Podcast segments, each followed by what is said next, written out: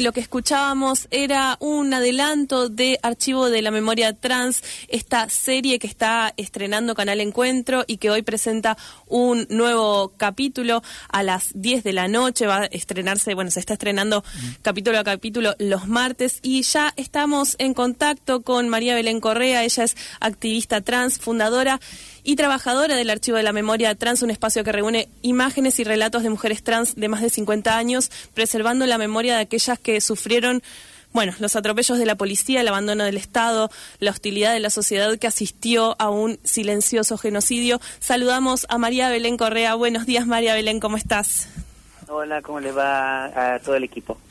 Gracias por, por este contacto con la marca de la almohada. Estamos muy, muy contentes de poder, eh, bueno, ver el programa de Canal Encuentro y acercarnos también a estas historias. Vos sos la protagonista del primer capítulo de Valijas y quería preguntarte, bueno, en principio, ¿cómo apareció la posibilidad de hacer la serie para Canal Encuentro y después adentrarnos puntualmente en el trabajo del Archivo de la Memoria Trans?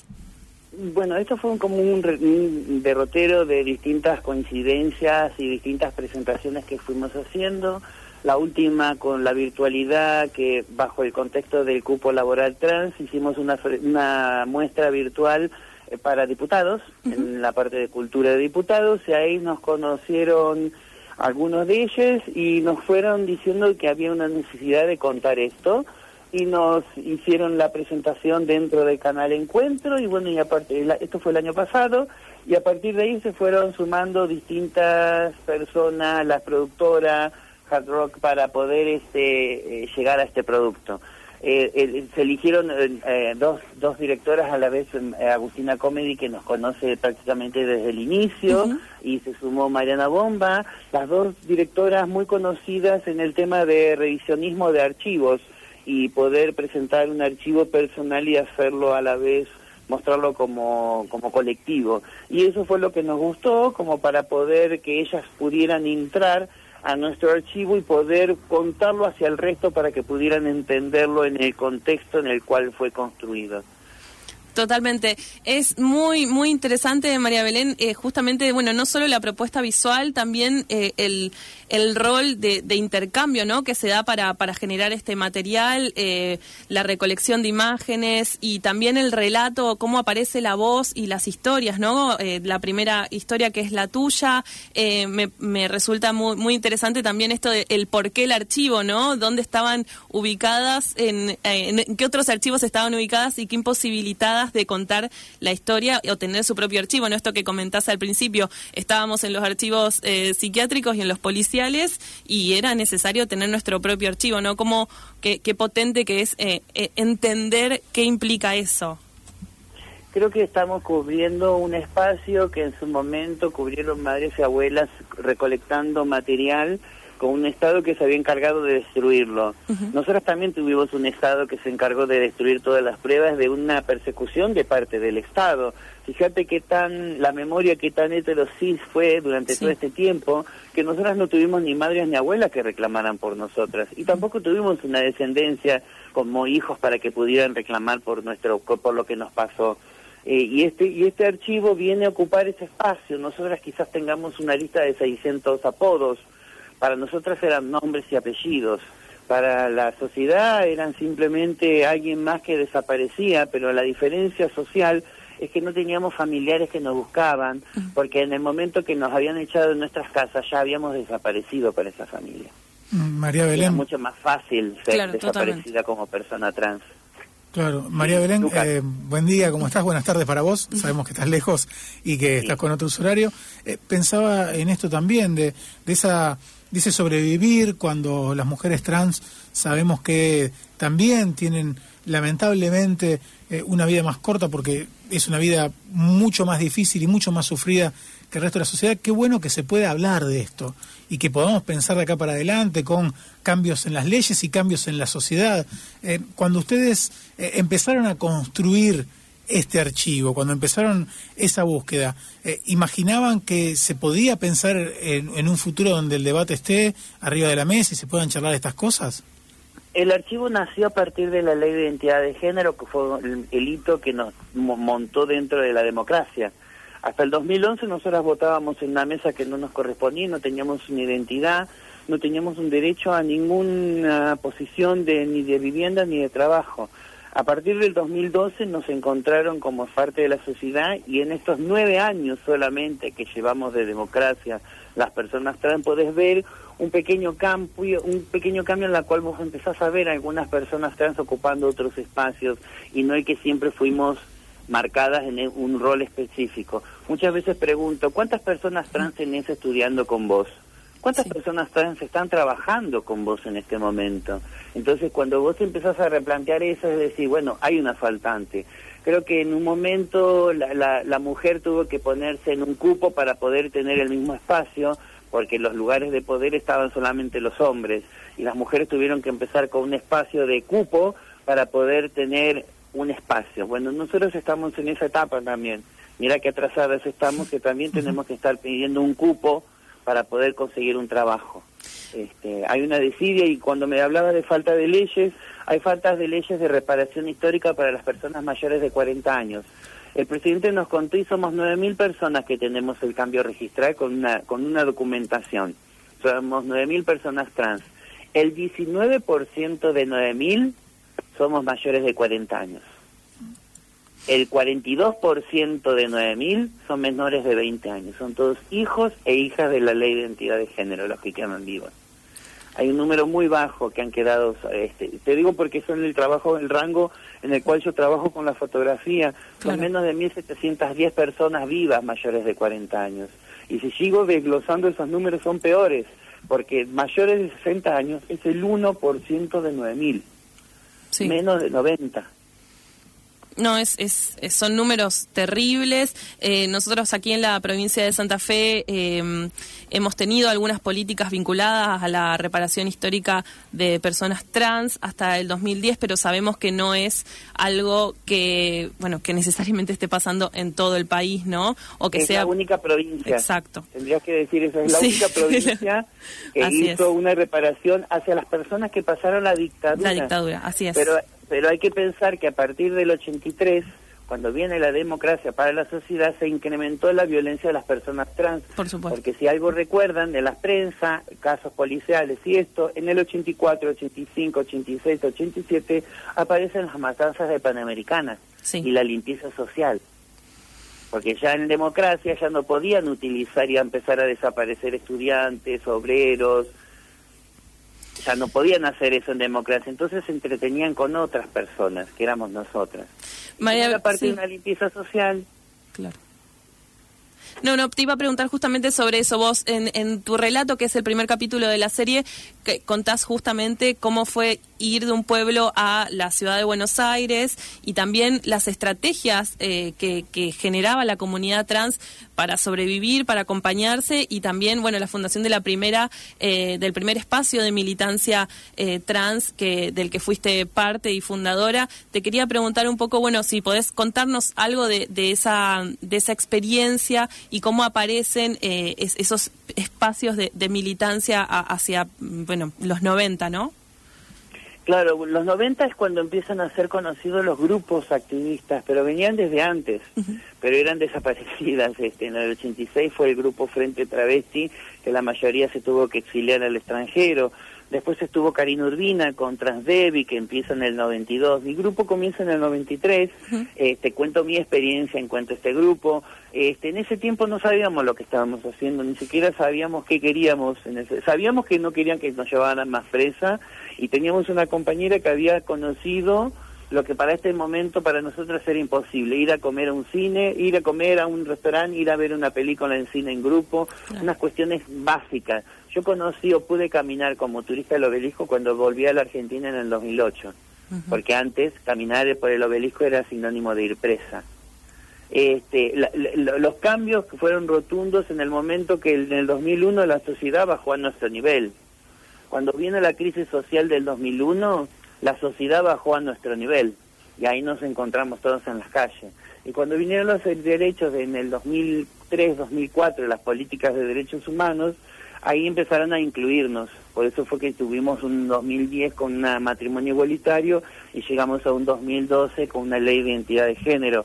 pero tuvo que llegar la sociedad a bajar hasta nuestro nivel para que pudieran ponerse en nuestro lugar, como estábamos hasta el momento. Hasta el 2000 el país estaba creando cárceles contravencionales para las travestis. Pensaba también, bueno, vos estabas justamente eh, planteando este, este inicio del archivo desde las memorias de, las sobrevivientes, como bien hizo Madres de, Plaza de Mayo, y desde esta caja de, esta caja de zapatos con, con fotos que, que, empezaron a, generar desde ahí el archivo. Y quería preguntarte también cómo son las historias de tus compañeras que, que, se, que aparecen en la serie y que comparten eh, la intimidad bueno, y la complejidad de, de estas situaciones terribles que tuvieron que atravesar en democracia, ¿no? Te, digo, era un poquitito más que una caja de zapatos, era una caja de esas como las de verdura. Ah, bien, era un cajón de verduras entonces. Eh, sí, o sea, las de cartón. claro, sí, sí, sí, sí. Bueno, eh, para que tengas un tamaño, una idea del tamaño. Bueno, ahora vamos a tener tres capítulos más. El de hoy va a ser Plumas, eh, lo protagoniza Cintia Aguilar, una compañera rosarina. bueno, mira, una compañera rosarina que va a contar este su, su etapa de Lini también un recorrido por su vida, pero también destinado a esa salvación de esos pequeños momentos que tenía al año, que era el carnaval. Entonces nos va a contar también desde su mirada, simple, también vamos a recorrer su vida, pero también con una mirada de, esos pequeños y lindos momentos que había, que era el carnaval. Por eso el capítulo se llama Plumas. Este, Cintia Aguilar está, si ojalá nos esté escuchando, está hoy volvió a Rosario a vivir, así que este eh, lo va a ver desde ahí, desde su Buenísimo. Después eh, viene el de Besos, eh, que tiene que ver con... Después vendría Besos, que perdóname, Besos lo hace Edith Rodríguez, alias Latajo. Este, va a contar un poco de su historia, de, de, sus dos o tres amores, este, pero uno en especial que fue el que más la marcó. Va a contar un poco de, sus, de, con su madre y su hija hoy. Este, y bueno, también un traspaso de, de, por su vida, pero marcándolo desde el lado del amor. Y vamos a ver muchas fotos de, de, esa, de esa categoría de besos. Y el último, Revelada, que es el, para mí el, el que más me gusta porque es el que más me emocionó, inclusive contando mi vida no me emocioné tanto como el de como el último, que es el de Reveladas, que es el de el de la Trachín, el de la Trachín le decimos así, donde cuenta su relación con, con su madre y bueno, iban a salir muchas fotos de, chicas con sus madres. Mm. Eh, María Belén, eh, tu historia fue contada, fue en realidad tu capítulo eh, fue exhibido la semana pasada. Obviamente que nos interesa también saber que nos cuentes algo acerca de cómo fue para vos la experiencia del exilio y qué encontraste en ese exilio que no habías podido encontrar aquí en Argentina. Libertad.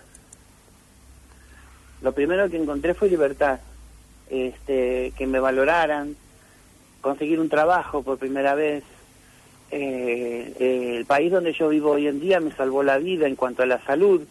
Una experiencia para que te pueda dar un ejemplo muy particular. Yo estaba de vacaciones en Argentina en el 2015, me empecé a sentir mal y por no como no tenía mucho tiempo, estaba solamente 10 días, dije no puedo ir a un hospital para estar haciendo fila, me voy y pago una clínica privada para que me atiendan.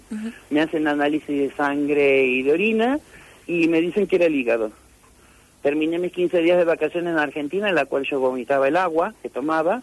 Llego a Alemania, mi marido me dice, eso no es normal, vamos a tu médico. Yo voy a mi médico de acá de Alemania con los mismos análisis que me había hecho en Argentina, los números son los mismos. Y me dice, cuando le estaba contando la historia y le digo dónde es que me dolía, me dice el médico, para, porque si vos tenés el hígado de ese lado, sí que tenés un gran problema. No. Y de ahí me llevó a la guardia y yo estuve internada un año, porque a mí me agarró una meningitis cerebral que yo a mí lo que me salvó la cabeza y que hoy te estoy hablando es que el desmayo lo tuve adentro de la clínica, a la semana de estar internada. Estuve un año internada y después salí de ahí estuve tres meses para aprender nuevamente a caminar. Si yo hubiera estado en Argentina, la medicina argentina, yo me hubiera muerto del hígado. Claro. Esa, esa, es la, esa es la medicina que tenemos para las personas trans no importamos, no, no, no valemos.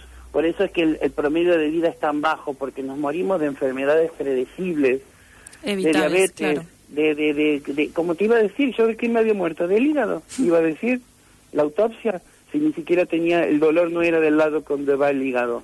estas cuestiones yo te puedo contar un montón, desde compañeras que han sido desconectadas antes que llegue la familia, porque vivían en otra provincia la familia, ese abandono, esa desidia, no la cubrimos todavía con una ley de identidad de género. Nos falta una ley integral trans para poder cubrir todo lo que nos faltó. Porque con que nos dieran un DNI y una identificación que diga, sí, yo hoy te llamás María Belén con un papel, solamente me cubre el 30% de mis necesidades. Porque hoy nos seguimos muriendo. Lo que pudimos hacer con una ley de identidad de género en estos nueve años es que subimos la tasa de mortalidad de 35 a 40,7 porque el año pasado cerró en 40,7. Pero nos siguen desapareciendo y seguimos buscando a Tehuel. Sí. Un compañero trans que hace dos meses que está desaparecido. Sabes que eh, lo hablábamos más, contábamos más temprano, hoy va a haber aquí en la ciudad eh, justamente un encuentro para, para exigirle a la justicia eh, la aparición con vida de Tehuel. Es un tema que es recurrente, que nosotros cubrimos mucho como otros medios de la ciudad. pero pensaba en esto también, en la necesidad de salir a contar estas historias, de que poder nosotros por, por este medio y por todos los posibles contar estas historias que también sirven para reflexionar y para cambiar de acá al futuro. Y llegó un mensaje que te lo quiero leer porque es muy emocionante. Dice, tengo un hijo adolescente trans y agradezco el camino transitado y la apertura que nos posibilitaron los militantes por las diversidades. Espero que esto cambie aún más y que les demos como sociedad el lugar que se merecen dice este mensaje, lo queríamos compartir con vos porque para nosotros es ah. fundamental eh, que... ¿Sabes que sí? Porque ese, esa familia le va a cambiar la vida a, ese niño o esa niña y que no pase por nada de lo que nosotros pasamos.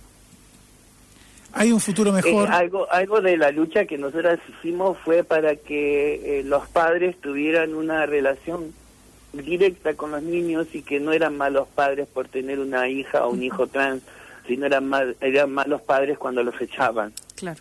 Porque imagínate tener un chico de 12, 13, 14 años, una criatura, y que le digas te vas de tu casa. ¿Qué futuro le vas a dar si el primer grupo social, que es la familia, lo, lo echa o la echa? El segundo es el colegio. Voy a llegar al tercero, que es el trabajo. Si el primer grupo social ya me rechazó desde el inicio, ¿qué expectativa de vida voy a tener? ¿Qué voy a esperar de esa vida? si mis padres ya me rechazaron desde el inicio. Felicito, muchísimas gracias por ese mensaje porque eh, da sentido mucho de la lucha que venimos haciendo. Y, te, y, te, quería decir, va a haber un futuro mejor gracias a que ustedes eh, en el pasado no bajaron los brazos y que también cuentan su historia. Eh, nos parece que es, la, que es la clave de todo. Muchísimas gracias. Y un fuerte abrazo a esa niña trans, a esa adolescente. María Belén, sí llegan muchos mensajes eh, muy emocionados también por escucharte y por conocer estas historias. Y yo te quería preguntar también en relación con el archivo de la memoria trans que conformaron, que, que está en movimiento y que sigue generando distintas maneras de, de manifestarse. ¿Qué, eh, qué, bueno, qué devolución o qué, qué, apareció a partir de que esto esté en lo público, de que haya encuentros de personas con esas imágenes, con esas fotos, con esas historias? ¿Qué, qué historias, qué otras historias se multiplicaron a partir de, de la existencia de este archivo? O que nos puedas contar alguna historia en relación a eso. Al inicio fueron muchos reencuentros, muchos saberse vivas, muchas muchas historias de que lo, lo principal era no sabía nada de vos, qué es de tu vida, tantos años invernos, tantos años que no sabía de vos, dónde estás. Todas esas situaciones fueron los primeros años, mientras manejábamos la virtualidad y la parte del encierro, ¿no? De, de que nosotras con esa reunión nos conformábamos, con sabernos vivas. Este, hubo muchas, muchas. Hubo una, este, creo que la más emocionante que fue una compañera que se había exiliado en los 80, no había vuelto a la Argentina y que había ayudado a otra compañera uruguaya a escaparse de, de, de, la cárcel de Munro, del calabozo de, no dije cárcel, del calabozo de Munro. Y estaban contando esa anécdota y entre medio de esa anécdota decían, vaya a saber qué habrá pasado con, con esa chica y a lo segundo empieza a escribirle, mm. este, diciéndole que era ella y se empezaron a hablar y todos éramos testigos de esa, de esa comunicación vía virtual y, y cómo eran dos amigas reencontrándose. Desde eso hasta programar reuniones para encontrarse físicamente distintas compañeras.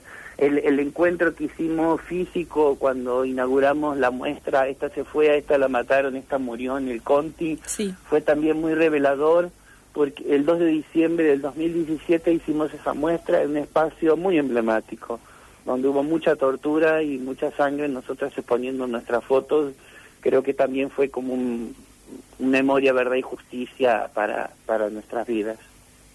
María Belén, te agradecemos muchísimo la comunicación con, con la marca de la almohada. Estamos eh, muy contentos de poder ver este, este material y de poder conocer estas historias. Así que, bueno, eh, un gusto poder hablar con vos también.